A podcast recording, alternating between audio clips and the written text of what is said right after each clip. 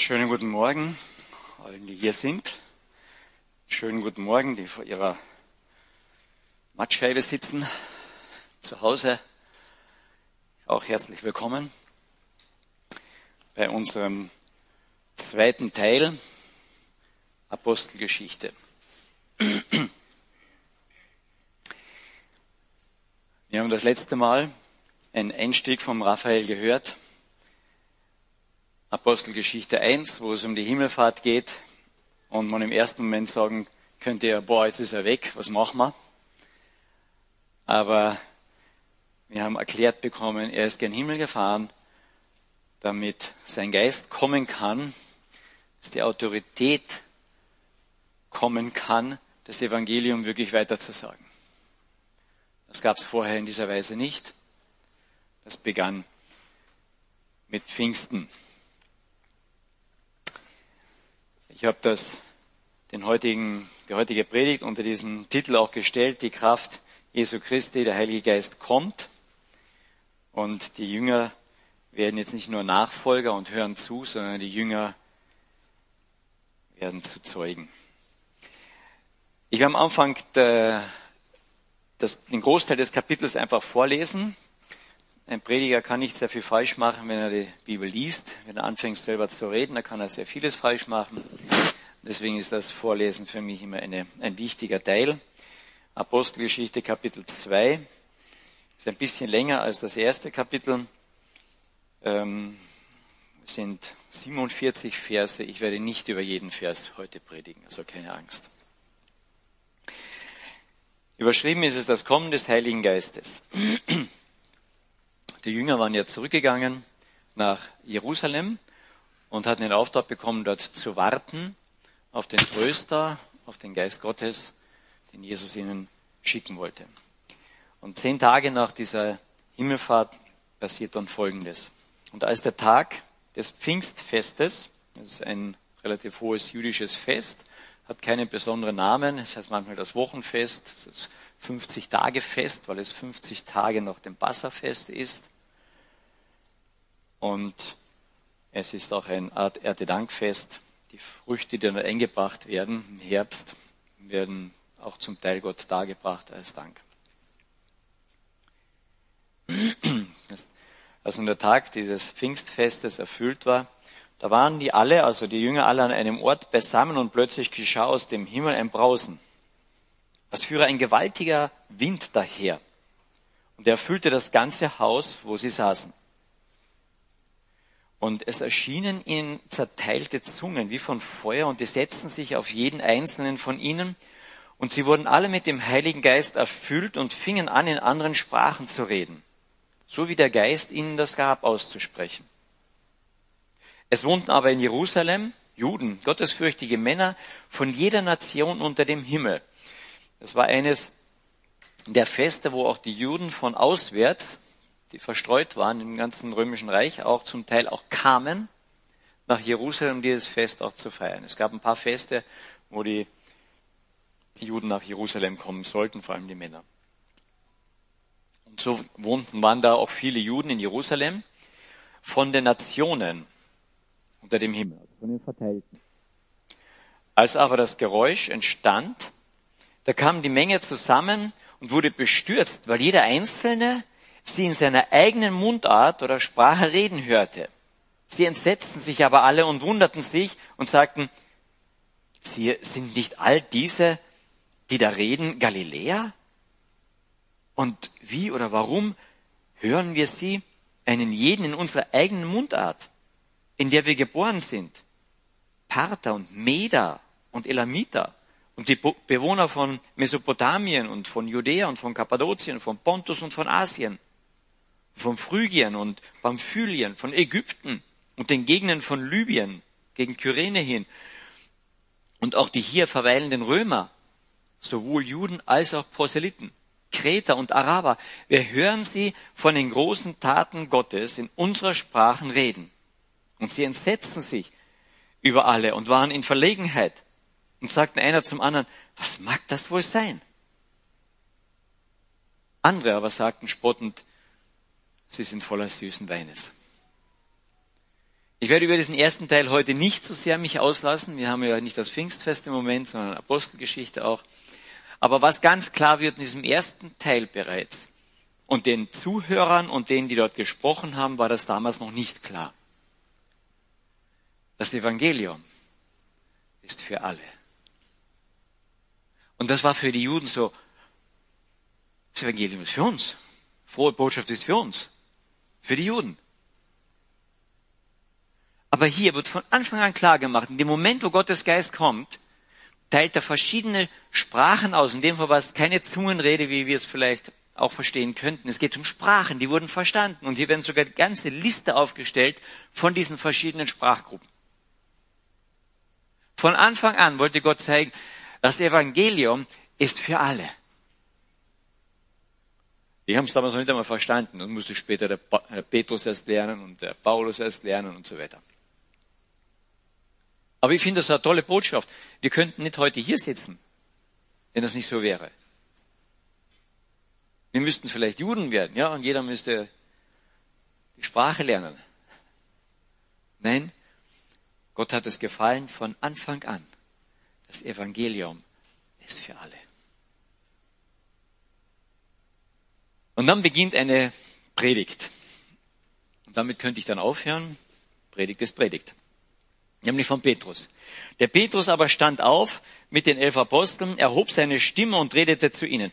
Männer von Judäa und ihr alle, die ihr zu Jerusalem wohnt, dies sei euch kund und hört auf meine Worte, denn diese sind nicht betrunken. Wie ihr meint, das ist erst die dritte Stunde des Tages, es ist ganz am Morgen noch.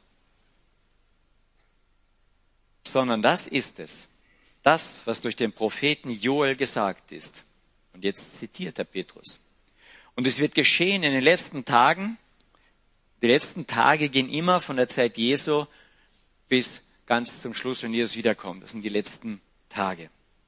Und das spricht von Joel. Und es wird geschehen in den letzten Tagen, da spricht Gott, dass ich von meinem Geist ausgießen werde auf alles Fleisch. Und alle eure Söhne und eure Töchter werden Weissagen.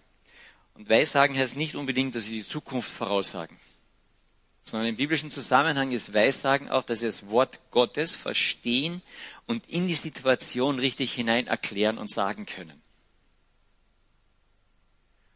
Und junge Männer werden Erscheinungen sehen und, Eltern, und die Ältesten werden in Träumen Visionen haben. Und sogar auf meine Knechte und auf meine Mägde, und hier geht es um die Sklaven und Sklavinnen, werde ich in jenen Tagen von meinem Geist ausgießen. Das war undenkbar. Und sie werden Weissagen.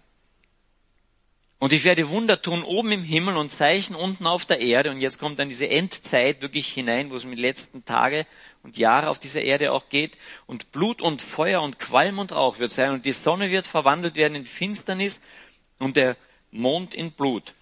Ehe der große und der herrliche Tag des Herrn kommt. Es geht um die Wiederkunft. In anderen Teilen der Bibel einige Hinweise darauf vor allem dann in Offenbarung. Und es wird geschehen, jeder, der den Namen des Herrn anrufen wird, wird gerettet werden. Was macht der Petrus hier? Er greift die Situation einfach auf und Gottes Geist leitet ihn. Das, was gerade passiert. Und das, da knüpft er dann an. Und dieser ganze erste Teil, da erzählt er einfach von dieser Prophetie und erklärt kurz, hier geht es bei diesem Phänomen, was ihr gerade seht, um das und das und das. Und ich kann mir vorstellen, die, die Juden, die da gekommen sind, die nicken im Kopf und sagen, ja, haben wir gehört schon davon. Das ist interessant, dass das gerade jetzt passiert und hm, sie werden nachdenklich. Und wenn ich etwas verstehen will, ich kann mir die ersten zwei Teile auftun. Wenn ich etwas verstehen will, dann brauche ich einfach mal die Grundinformation, dass ich die, die, die Terminologie, die Worte, die dort gesprochen werden, verstehe. Wenn ich jetzt hier Hebräisch reden würde, würden wahrscheinlich weniger das verstehen. Ein bisschen habe ich es gelernt oder Griechisch oder so etwas. Ja, steht hier, hm, nett. Aber das erste, die richtige Sprache sprechen. Gottes Geist half ihm dabei. Das zweite, er knüpfte dort an was sie ein Stück schon wussten und sagt, hey, das und das und das passiert jetzt. Die Terminologie klar machen. Ja, ich kann ja auch hier sagen, wisst ihr, was Pulmonate sind, ja? Gibt's, das ist kein erfundenes Wort von mir. Pulmonate. Weiß jemand, was das ist? Wahrscheinlich nicht. Ja? Also wir müssen die gleiche Terminologie sprechen. Man müsste das übersetzen und klar machen, was ist das jetzt? Ich lasse euch ein bisschen zappeln. Aber Pulmonate gibt's. Ich könnte jetzt lange hier über Pulmonate reden. Das ist was sehr Schleimiges mit, mit einer Öffnung. Ja, Pulmonate. Es ist sonnenklar, was es ist, oder? Wenn jetzt so etwas hier wäre, ja, dann wäre es schon ein bisschen einfacher. An das anknüpfen, was da ist, und dann es erweitern und erklären. Genau das macht der Petrus. Männer von Israel. Er erklärt ihnen zuerst einmal kurz, was jetzt hier passiert. Aber dann geht er tiefer. Und jetzt geht es im zweiten Teil sind wir schon da? Argumente im Kontext verstehen, Erklärungen geben. Und da geht der Petrus schon ein ganzes Eck tiefer und jetzt fängt er an. Vers 22. Männer von Israel, hört diese Worte. Jesus, den Nazaräer, einen Mann, der von Gott euch gegeben, über erwiesen, euch, euch gegenüber, Entschuldigung, erwiesen worden ist, durch Macht, Taten, Wunderzeichen, die Gott durch ihn in eurer Mitte tat, wie ihr selbst wisst. Jetzt fängt er an, das in den richtigen Zusammenhang zu stellen. Fängt an mit diesem Jesus von Nazareth. Jeder, der dort war, kannte den. Da war gerade unwahrscheinlich viel passiert. Aber was hat das mit diesen Zungen und mit diesem Rauschen und mit all dem zu tun? Und der Petrus nimmt diesen ganzen alttestamentlichen Bereich und setzt ihn jetzt in den Zusammenhang, was wirklich da dahinter steht. Pulmonate. Was fange ich damit an? Das kommt aus dem Lateinischen. Ja, die Mediziner müssen das eigentlich ein bisschen wissen. Die Lunge, richtig. Pulmo, gell? Pulmonate, das sind Lungenschnecken. Schleimig, haben eine kleine Öffnung, die auf und zu geht, die atmen. Es gibt Schnecken, die machen das mit den Kiemen und noch mit einer anderen Art, aber Lungenschnecken, bei uns hauptsächlich sind diese vertreten. Ihr könnt eine Schnecke einmal umdrehen, das Häuschen umdrehen, dann seht ihr dieses kleine Löchlein, durch das atmet diese Schnecke. Und jetzt wisst ihr, wenn ihr die umdreht, sagt, ah, das sind Pulmonate, die ich hier in meinem Garten habe. Und jetzt habe ich den Zusammenhang. Aha, dieses Aha-Erlebnis. Und wie das funktioniert. Und um was zu verstehen, das Evangelium zu verstehen, muss ich erklären. Und wir haben einen großen Helfer bekommen, das ist Gottes Geist. Das erste Mal in der ganzen Geschichte, in diesen drei Jahren, steht der Petrus in der Öffentlichkeit auf und redet von Jesus.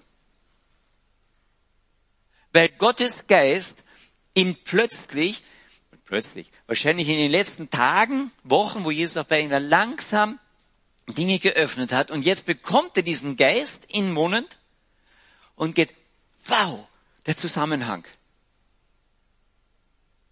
Und das ist das Großartige, das ist das Erste, was Gottes Geist uns immer wieder machen will. Er möchte uns in diesen Zusammenhang klären, wer ist dieser Jesus?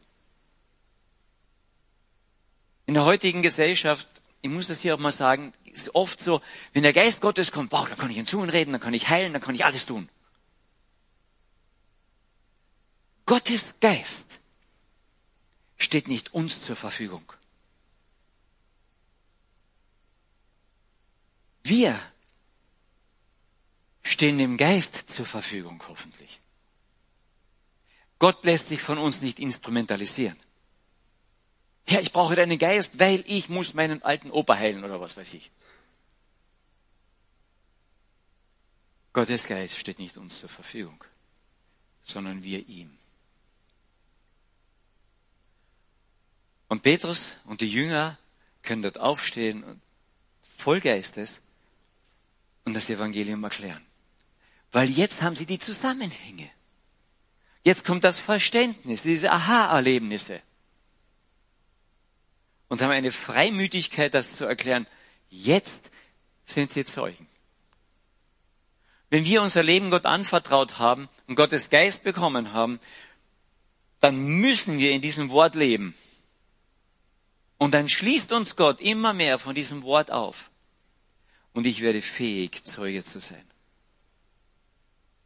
Und was war der, der, der Befehl Jesu, bevor er gegangen ist? Ihr werdet meine Zeugen sein.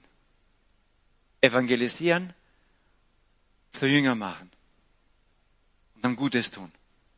Das sind die drei großen Pfeiler, die Jesus geschickt hat und gesagt hat. Evangelisiert, sagt das Evangelium. Dass das Aha-Erlebnis bei den Leuten passiert, passiert durch meinen Geist. Das könnt ihr nicht. Aber erklärt ihnen das Evangelium. Und dann macht sie zu Jünger. Dann erklärt weiter, wie das Leben ausschaut. Und tut gute Werke. Dieser Jesus, Jesus de Nazaräer, und das ist interessant, in dem Moment, wo der Petrus sagt, Jesus der Nazaräer, da klingelt's bei den Juden. Das ist Altes Testament. Er wird Nazaräer genannt werden. Und in dem Moment wissen die Juden, die dort stehen, der redet über den Messias. Aber jetzt bringt er den zusammen mit diesem Jesus. Was redet der da vorne? Dieser Jesus? Ja, der hat große Werke getan, er hat vieles unter uns getan. Wir haben uns eigentlich auf ihn gefreut. Wir haben sogar gedacht, vielleicht ist er der Messias. Und jetzt steht der da vorne und sagt, dieser Jesus ist der Messias. Und dann redet er weiter. Hat große Wunder und Zeichen getan. In eurer Mitte. Wie ihr alle wisst. Ihr selbst wisst. Diesen Mann, der nach dem bestimmten Ratschluss, nach der Vorkenntnis oder Weisheit auch Gottes hingegeben worden ist. Und das, was hingegeben worden ist, ist im Allgemeinen für ein Opfer. Ja, das wird nicht zur allgemeinen Bestimmung fürs Essen oder für, für, den, für den Alltag, was ich brauche, die Wolle oder was es auch immer ist, sondern das wird hingegeben für ein Opfer im Tempel. Und der Petrus nimmt diesen Zusammenhang und sagt, dieser ist nach der Weise, nach der Vorkenntnis Gottes, das war von Gott her bestimmt, hingegeben. Und ich kann mir so vorstellen, die, alle, die dazuhören, der redet von dem Messias und der wird hingegeben. Und vielleicht ist da dem einen oder anderen eingefallen das Wort von Johannes dem Täufer. Seht, das ist das Lamm Gottes, das der Welt Sünde trägt. Hingegeben. Diesen Mann der nach der Bestimmung des Ratschlusses, nach der Vorkenntnis Gottes hingegeben worden ist, habt ihr durch die Hand von Gesetzlosen an das Kreuz geschlagen und umgebracht. Das muss man sich mal vorstellen. Eine ganz große Gruppe von Juden steht dort. Die sehen etwas, dieses Rauschen, diese zerteilte Flamme und es was Übernatürliches passiert.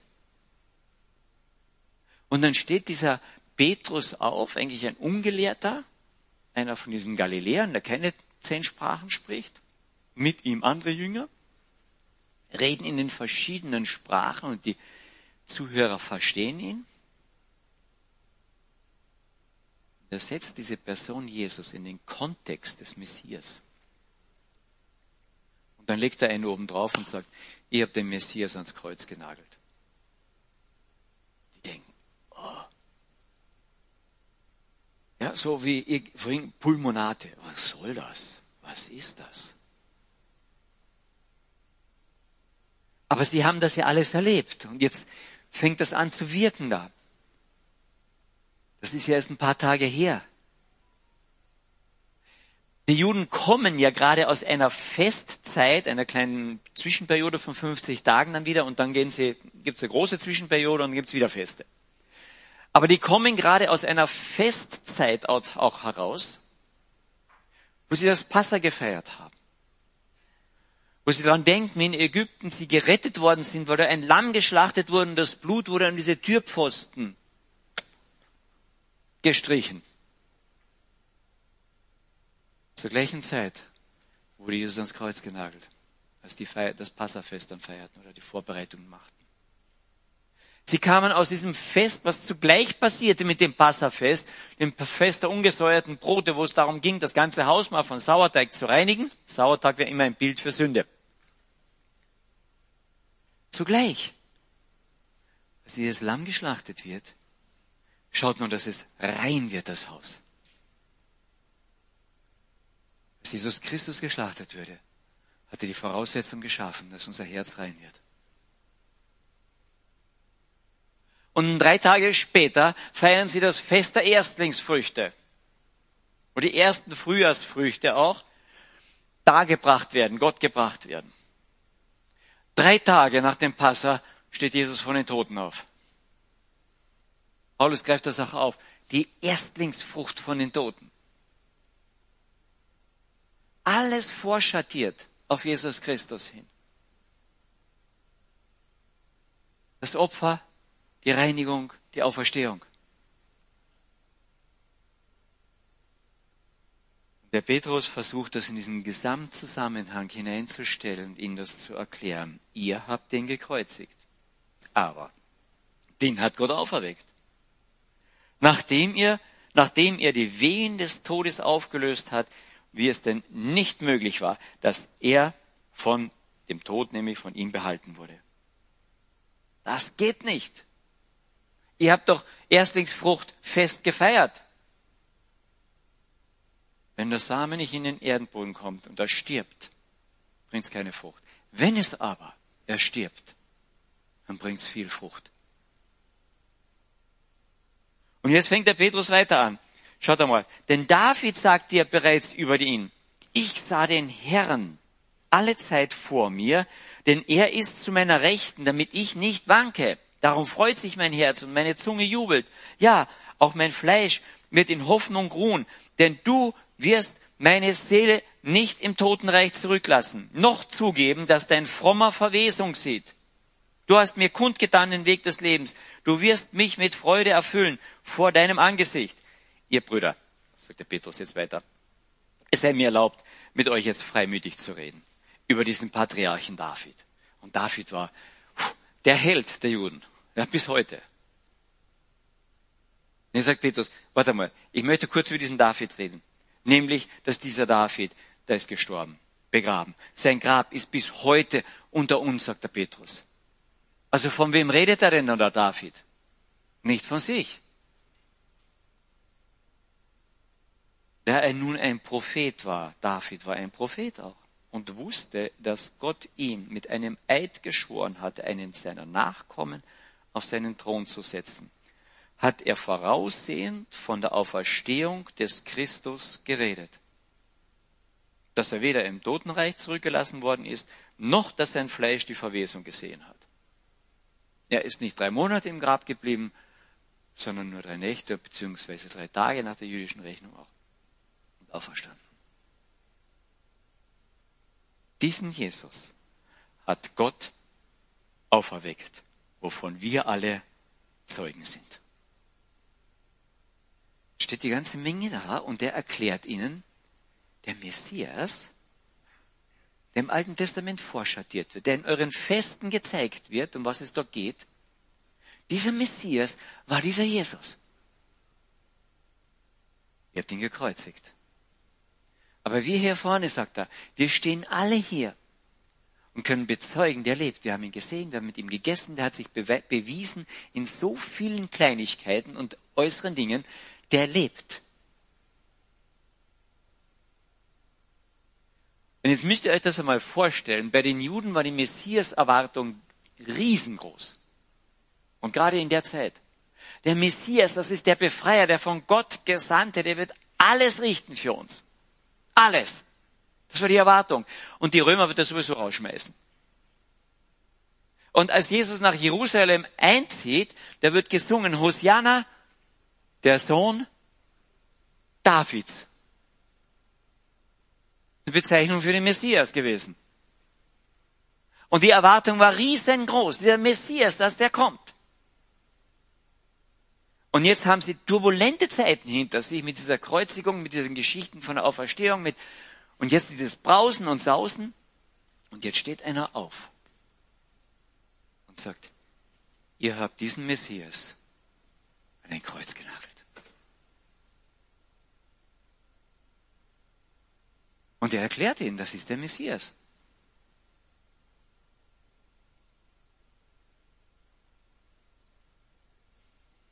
Da er nun ein Prophet war und wusste, dass Gott ihm mit einem Eid geschworen hatte, seinen Nachkommen auf einen Thron zu setzen, hat er voraussehend von der Auferstehung des Christus, des Messias, des Gesalbten, geredet, dass er weder im Hades zurückbleibt, im Unterwelt, noch sein Fleisch die Verwesung sieht. Diesen Jesus hat Gott auferweckt, wovon wir alle Zeugen sind. Nachdem er nun durch die Rechte Gottes erhöht worden ist und die Verheißung des Heiligen Geistes vom Vater empfangen hat, hat er diesen ausgegossen, was ihr hier seht und hört. Denn nicht David ist in den Himmel aufgefahren. Er sagt ja selbst, nämlich David sagt ja, der Herr sprach zu meinem Herrn, also Gott sprach zu Jesus Christus, setze dich zu meiner Rechten, bis ich deine Feinde lege zum Schemel deiner Füße. Das ganze Haus Israel soll nun zuverlässig erkennen, dass Gott ihn sowohl zum Herrn als auch zum Christus gemacht hat, diesen Jesus, den ihr gekreuzigt habt. Der sitzt jetzt zur Rechten Gottes und wartet, dass Gott ihm die Feinde zum Schemel seiner Füße legt. Was glaubst du, wie es den Zuhörern dabei gegangen ist? Puh. Als sie aber das hörten, drang es ihnen durchs Herz und sie sprachen zu Petrus und den anderen Aposteln, was sollen wir tun, ihr Brüder?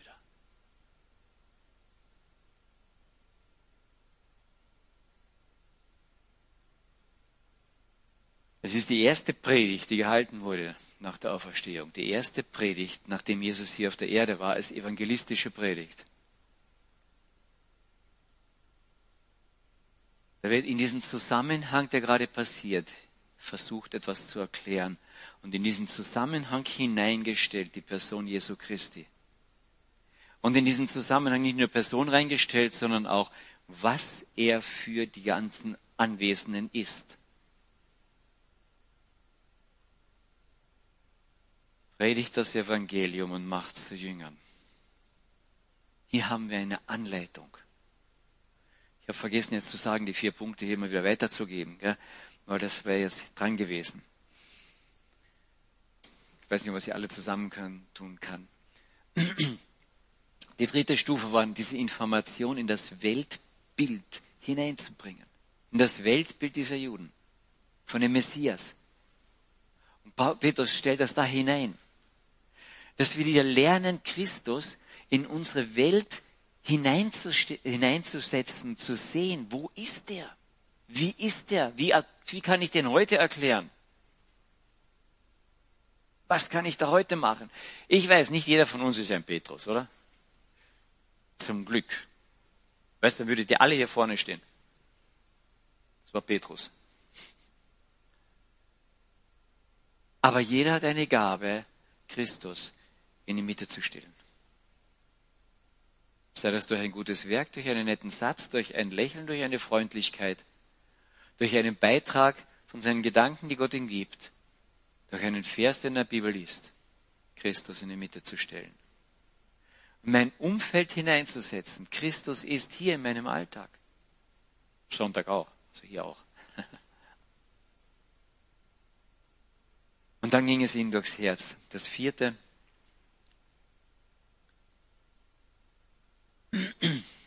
Gelerntes dann praktisch anwenden. Sie hatten was gelernt. Es ging ihnen nur durchs Herz und dann kommt die Frage. Als sie das hörten, drang es ihnen durchs Herz und sie sprachen zu Petrus und zu den anderen Aposteln, was sollen wir tun, ihr Brüder? Da war Geist Gottes da, hatte ihnen dieses Aha-Erlebnis gegeben, die Zusammenhänge gesehen. Dann fragen sie, was sollen wir jetzt tun? Und die Antwort ist Petrus, tut Buße. Jeder von euch lasse sich taufen auf den Namen Jesu Christi zur Vergebung der Sünden. Und ihr werdet die Gabe des Heiligen Geistes empfangen. Denn euch gilt ja die Verheißung. Er spricht zu Juden hier, die großen Verheißungen haben. Diese Zeit war nachher bald zu Ende. Jerusalem wurde zerstört. Das Evangelium ging nicht mehr in erster Linie zu den Juden, sondern zu den Heiden. Bis heute. Aber in diesem Fall sagt er ihnen, Brüder, tut Buße. Dreht euch in die richtige Richtung. Ihr habt einen Messias erwartet nach eurem Bild. Nicht nach dem Bild Gottes. Dreht euch um zu dem Messias nach dem Bild Gottes. Das ist das Lamm Gottes, was der Welt Sünde trägt. Und jetzt der auferstandene König, der euch begegnen möchte und heilen. Tut Buße. Und dann gehen Sie in den zweiten Schritt und sagt er, und dann lasst euch taufen auf diesen Namen. Und das ist keine mystische Handlung. Ich war letzte Woche bei einer Taufe dabei von einem kleinen Baby. Der Pfarrer vorne stand, jetzt taufen wir dich und dann bist du ins Buch des Lebens eingeschrieben. Nein, so läuft das nicht in der Bibel. Gott macht ganz klar, tue Buße in meine Richtung. Vertrau dich mir an. Das ist die Taufe. Identifiziere dich mit mir. Ich habe dich mit, mit, dir identifiziert. Ich bin für dich zur Sünde geworden. Und jetzt identifiziere dich mit mir, dem Sündlosen. Weil das mache ich aus dir. Lass dich taufen in meine Gemeinschaft hinein. Und ich mache dich rein. Deswegen bin ich zur Sünde geworden, damit du sündlos wirst.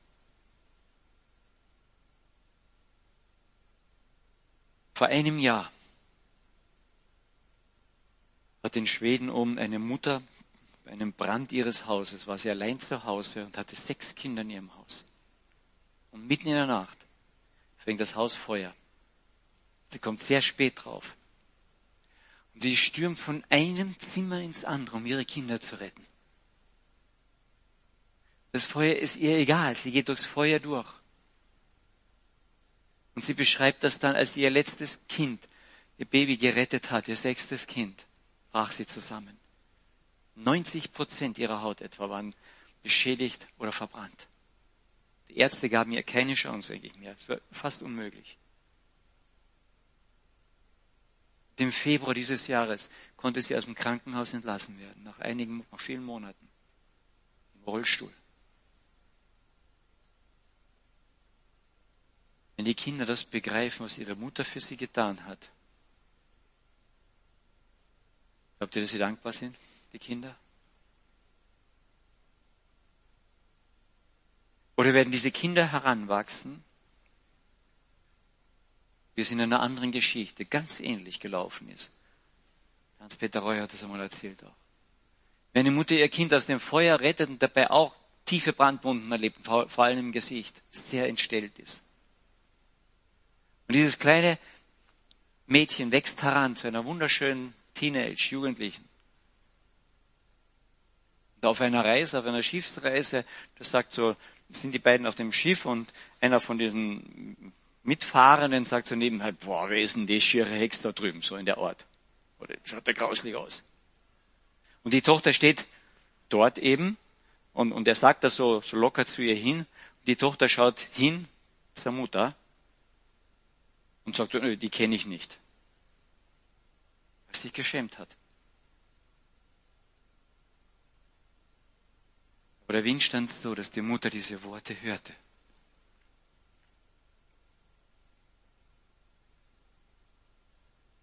Was glaubt ihr, was das mit dem Herzen der Mutter gemacht hat?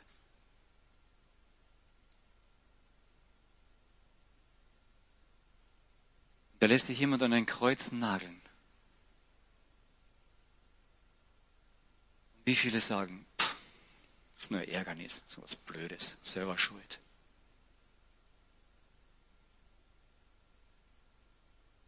Was glaubt wie es ihm geht, wenn er die Worte hört oder wie es dessen Vater geht?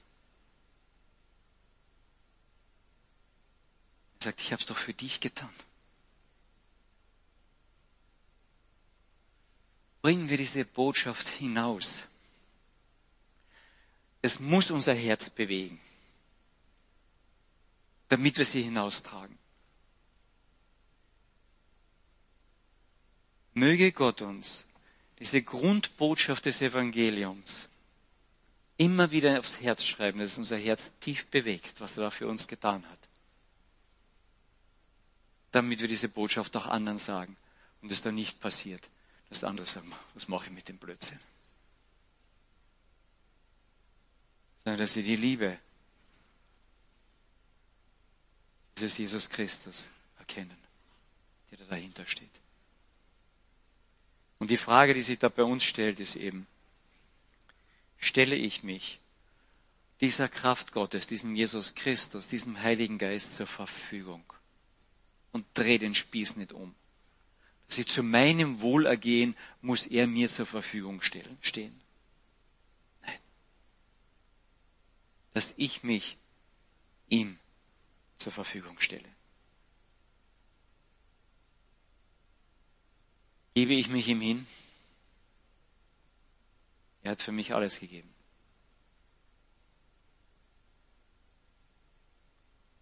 Hingabe ist eine Form der Buße. Das ist die richtige Richtung. Ich möchte noch beten.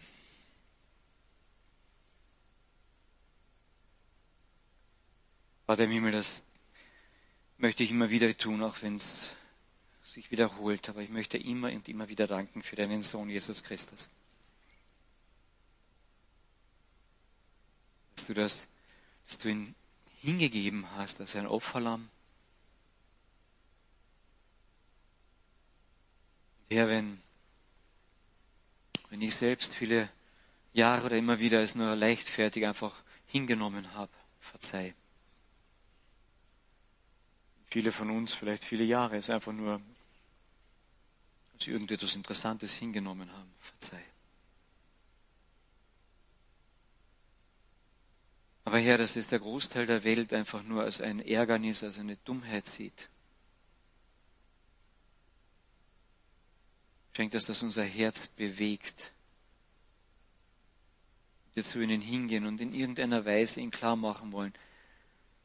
Dein Sohn, du Jesus Christus, hast uns unendlich lieb. Wenn wir dieses Opfer verstoßen, dann bleibt nichts mehr übrig. Steht diese Welt, diese Menschen hier einmal vor dir. Mit nichts. Er schenkt uns ein brennendes Herz. Menschen hier in Klagenfurt, in unserer Umgebung, mit dir in Verbindung zu bringen. Rüst uns aus wieder durch deinen Geist, dass wir das in Klugheit, in Weisheit und in viel Liebe tun können. Wenn wir darüber nachdenken, wie wir uns neu organisieren als Gemeinde und zusammenstellen, einander unterstützen, um Menschen zu erreichen, und gib uns Weisheit dazu, bitte nächsten Zeit. Danke, dass wir das ausbreiten dürfen vor dir. Und danke, dass wir in deinem Wort sehen, die erste Predigt von dem Petrus, dass du geschenkt, sie gepasst hat, den Menschen mitten durchs Herz gegangen sie ist. Und an diesem Tag mehrere tausend zu dir gefunden haben. Danke für dieses Beispiel, für diese Predigt Bewahr sie in unserem Herzen. Amen.